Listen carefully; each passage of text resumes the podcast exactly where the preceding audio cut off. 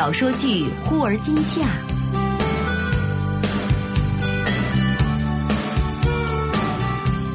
根据明前雨后的同名小说改编。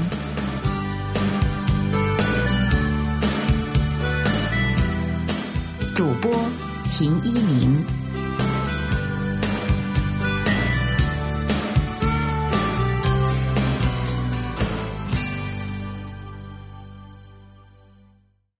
第十六集，何洛来到了高中母校，远远的就看见了张远。张远回过身儿，宛然高中放学等他的样子。来了，嗯，两个人就在教学楼前的花坛旁边坐下。张远看着何洛，那眼神儿特别复杂。你决定去哪个学校了吗？还没最后定，应该是加州大学某个分校。我有其中两个分校的录取通知。恭喜了。你只想说这个？对，还有一个好消息，我找到了新的合作伙伴，天达公司也在北京。何洛起身，淡淡的说：“哦，恭喜了。所以你肯见我了？你终于不逃避了？我逃避什么了？”何洛转过身，不再看他。你一直在逃避。遇到问题，你根本没有想到和我一起解决。高中我说要出国的时候，你的态度就是把皮球踢给我。后来你觉得两个人走的路不一样了，就放开手各自去飞。你觉得未来不确定，就装作我们是好朋友，什么都没发生过。你想过没有？这样会让我非常累。当我决定放弃，才真的想明白了。你选择了一条最简单的路。所谓的为我考虑，其实是不想对我的未来负责。你怕，你怕你担不起这个责任。何洛一口气说完，态度坚决，令张远措手不及。他凝视着何洛，表情严肃：“你就这么看我？那个时候我怎么对你的未来负责？开给你一张空头支票很容易，但如果实现我的承诺呢？让你和我过颠簸的日子。”你会一直不后悔吗？你的家人会允许吗？张远深深的呼了一口气，然后继续说：“唉，你想要的生活，根本不是那个时候的我可以给的。我承认，当初我想创业是比较理想化，我在这个过程中也几次要垮掉。相对而言，考研是比较有把握的一条路，但我已经决定走自己的路了。你当时难道会不反对？”与其彼此折磨，不如我们冷静一段时间。我并不是没有计划，不想对你的未来负责，只有我的事情上了正轨，我才有基础给你承诺和保证啊。何洛有些气愤：“你料定我会一直在原地等你？有人对我很好，如果不是我当时还想着回到你身边，我早就是别人的女朋友了。”我相信你。何洛立刻就打断了他的话：“你就是太相信你自己的感觉了。”因为我心中想到的始终只有你，那时候，我不敢说何洛，你回到我身边吧，我不怕用一年两年重新起步，但我不能给你一个没有任何保证的未来。你要明白，我心里始终是有你的，我希望你过得好，过得快乐。何洛抬起头，努力不让眼泪掉下来，张远也低下了头。何洛，因为我总觉得亏欠你很多，所以不敢轻易接近。只怕亏欠的更多。何洛苦笑：“ 你千万不要觉得自己欠我什么。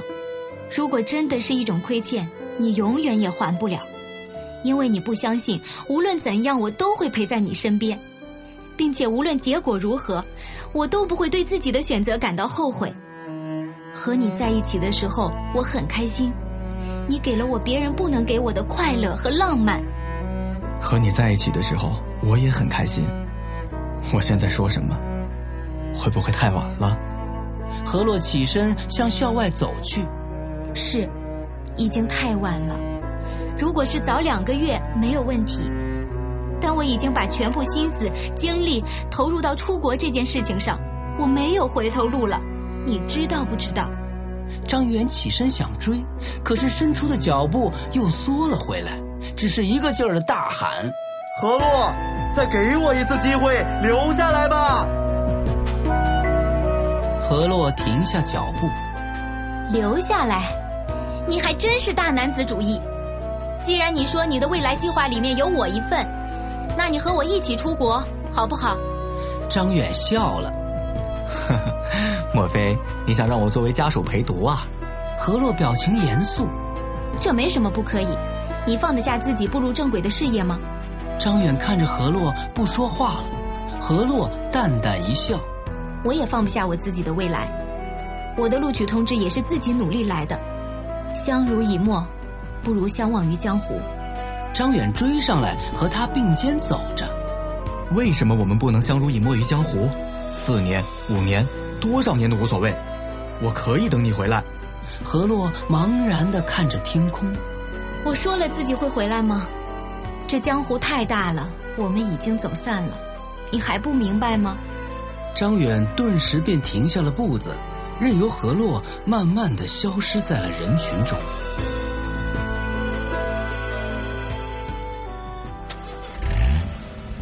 何爸教女儿开车，何洛总是心神恍惚。洛洛，刚才停车没摘挡吧？哦哦，好像是。这已经是第三次了，下次记着，不然起步就容易熄火。嗯。转向灯。何洛顿时手忙脚乱。停车停车，心不在焉的太危险了。洛洛，你有什么心事吧？这几个月都这么难过。何洛还硬挺着，谁说我难过了？何爸犹豫片刻，然后下了好大决心似的说：“你是我们的女儿啊，我们怎么能看不出来？我和你妈妈把你捧在手心里当宝贝，你不开心，我们也会不开心的。这么多年，我和你妈从来没有让你这么伤心过，我也从没看到你这么强作笑颜。虽然我说过。”你不能为了一个男生耽误了一辈子的选择，可你是我们的心头肉啊！看你这么憔悴，爸妈也绝对不好受啊！哎，算了算了，爱他你就去吧，不出国没工作都不要紧，爸爸养着你。何洛视线模糊，扑在方向盘上痛哭。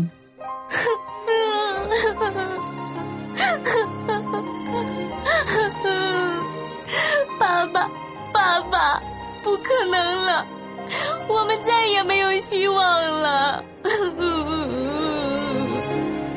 何爸也没法说什么了，只是轻轻的拍着何洛的后背。唉。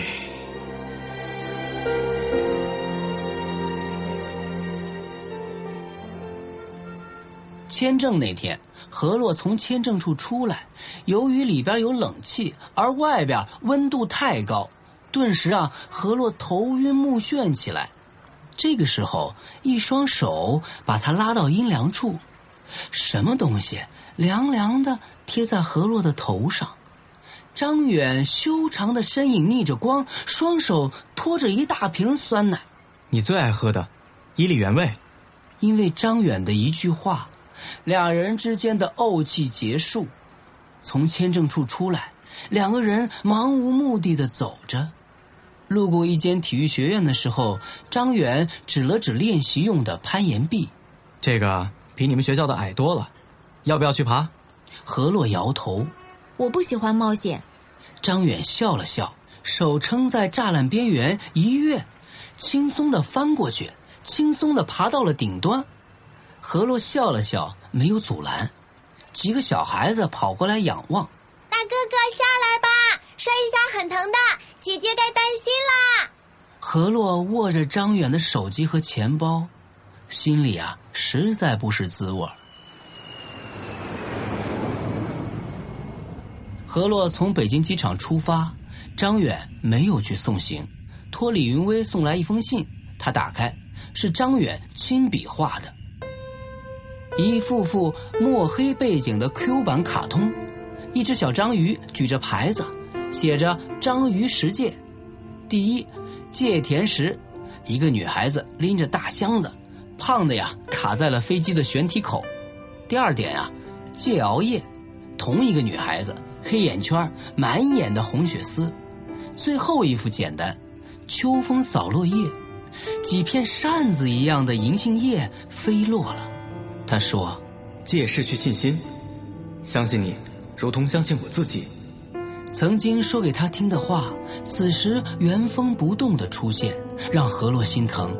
他掏出手机，打开草稿箱，将一直保留的那句话端详再三。我喜欢的人仍然是你。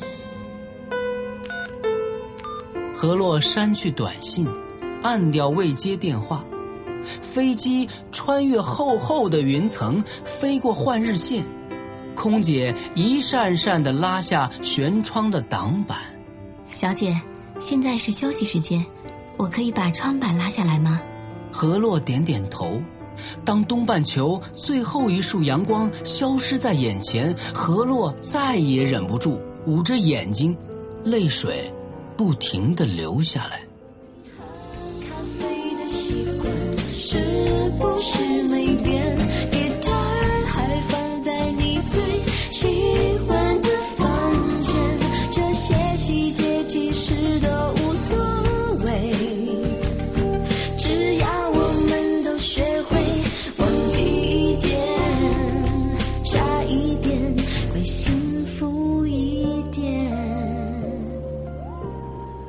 是何洛出国后的第一个冬天，春节刚过就下了一场大雪，白茫茫的街道旁，李云威和张远正看着远处驶过来的一辆出租车。姥姥，过年好！嗯，好，好。李云威将外婆从这个车里搀扶出来，张远背起老人，他收好轮椅跟上。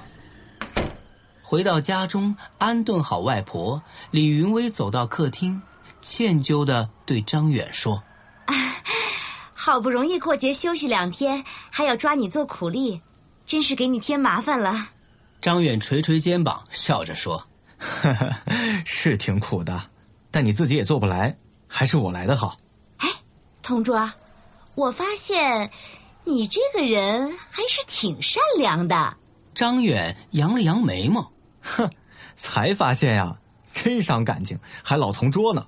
啊，是是是，你是有求必应的大好人，你对所有人都热心肠，可是唯独……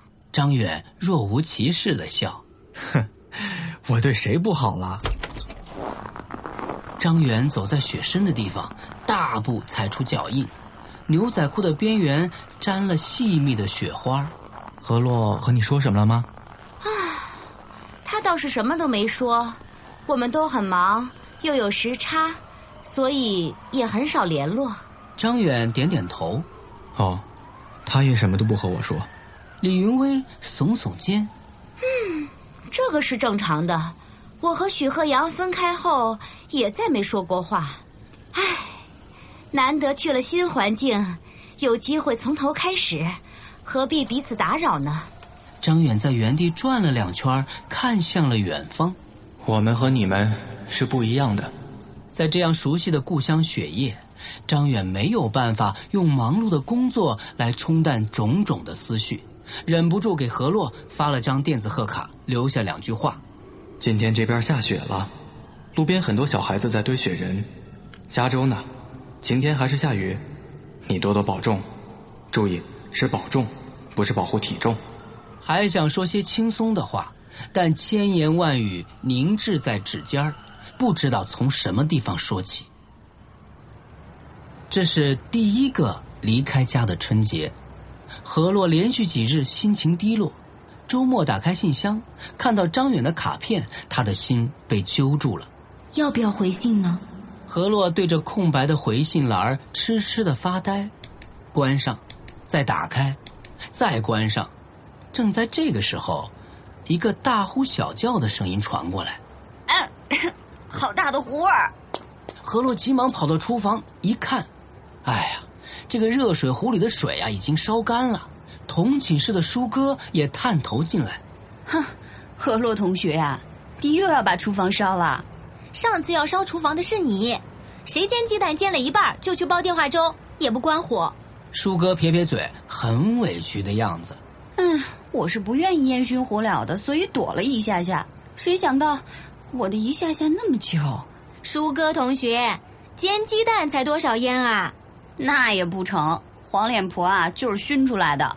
何洛点点舒哥的脸颊，看你的脸，就和广告里的剥壳鸡蛋一样。你离黄脸婆还有十万八千里呢。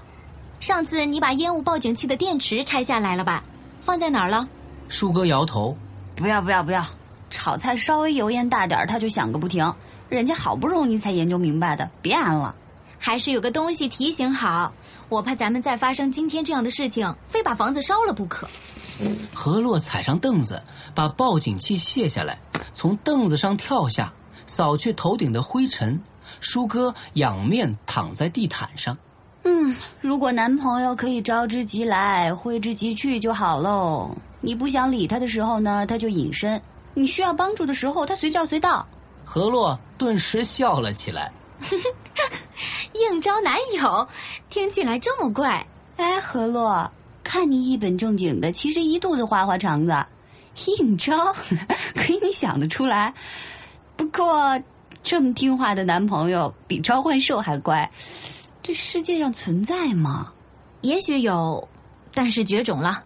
何洛想起了张远，心中不由得酸涩，随即他在心里大喊：“不要再这样了，不要再自怜自爱，没有人好好爱你，总要好好爱自己。”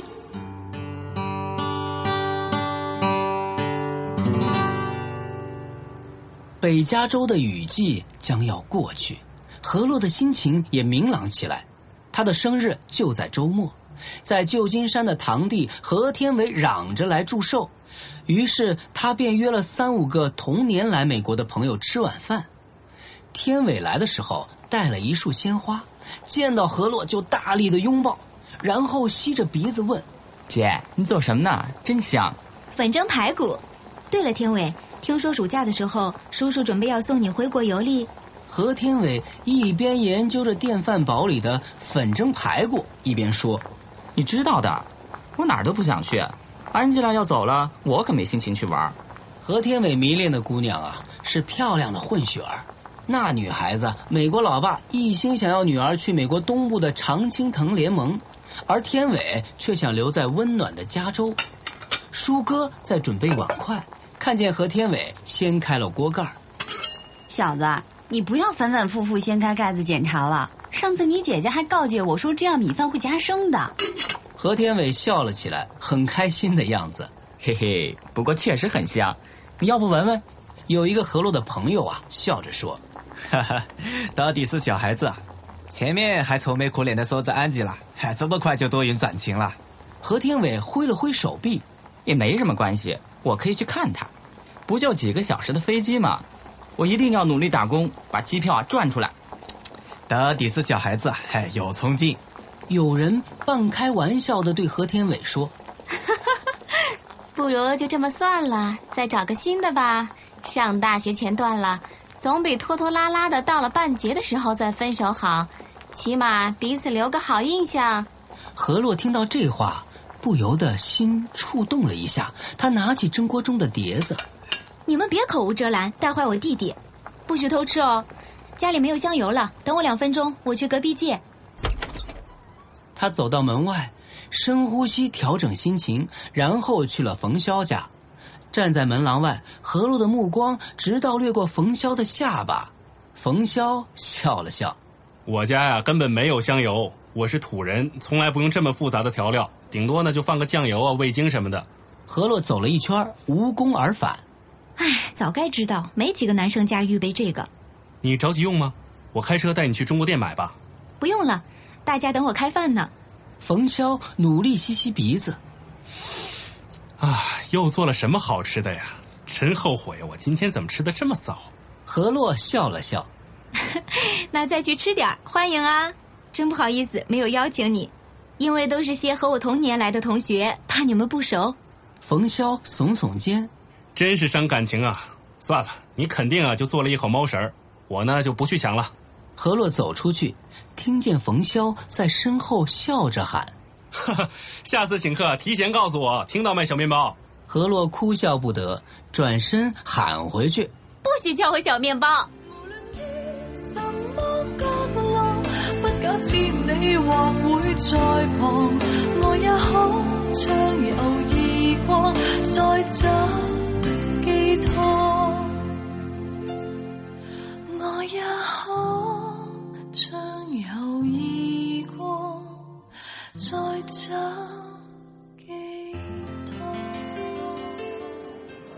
认识冯潇不过是半个多月前的事情。一天中午，何洛在超市看到一种小面包，就拿了一个拎在手中。结账的时候啊，何洛无意中瞟了前排的男生一眼，险些尖叫出声。哎呀，这个男孩的下巴弧线竟然和张远如出一辙。他赶过去，把购物篮里的物品呀、放在了传送带上，只为了站在那个男孩的身边，好好的看他一眼。好像下一秒钟他的笑声就会响起。哈哈，很男人吧？这个时候，前面的男生拿起传送带上的面包放在自己的食品堆里，何洛对他的好印象瞬间烟消云散。他迅即伸手将面包抢回来，放在自己的购物篮里。男生蹙着眉头拿出来放在自己的面前，何洛不说话，黑着脸呀又抢回去。这一次啊，男生笑了。这面包这么好吃啊！你一口气吃两个。何洛正纳闷呢，男生指指他的胳膊，他低下头，哎呦，这才看见呀，自己腋下夹着的塑料食品袋儿刚刚挑选的面包安安静静的躺在里面。这个时候啊，何洛的脸一下子就红到了脖子根儿。对不起，对不起。男生温和的笑了笑，呵呵，没关系，你想要啊，两个都拿去。他叫冯潇，比何洛早来一年。两个人呢，简单的聊了几句，发现住的地方不过隔了一个街区。后来呢，渐渐的熟悉。冯潇总会讲起何洛理直气壮的从自己手中抢面包的这事儿。真是头一次看到大义凛然的强盗啊！是不是啊，小面包同学？您刚才收听到的是小说剧《忽而今夏》。本书内容由北京阅读记文化有限责任公司友情提供。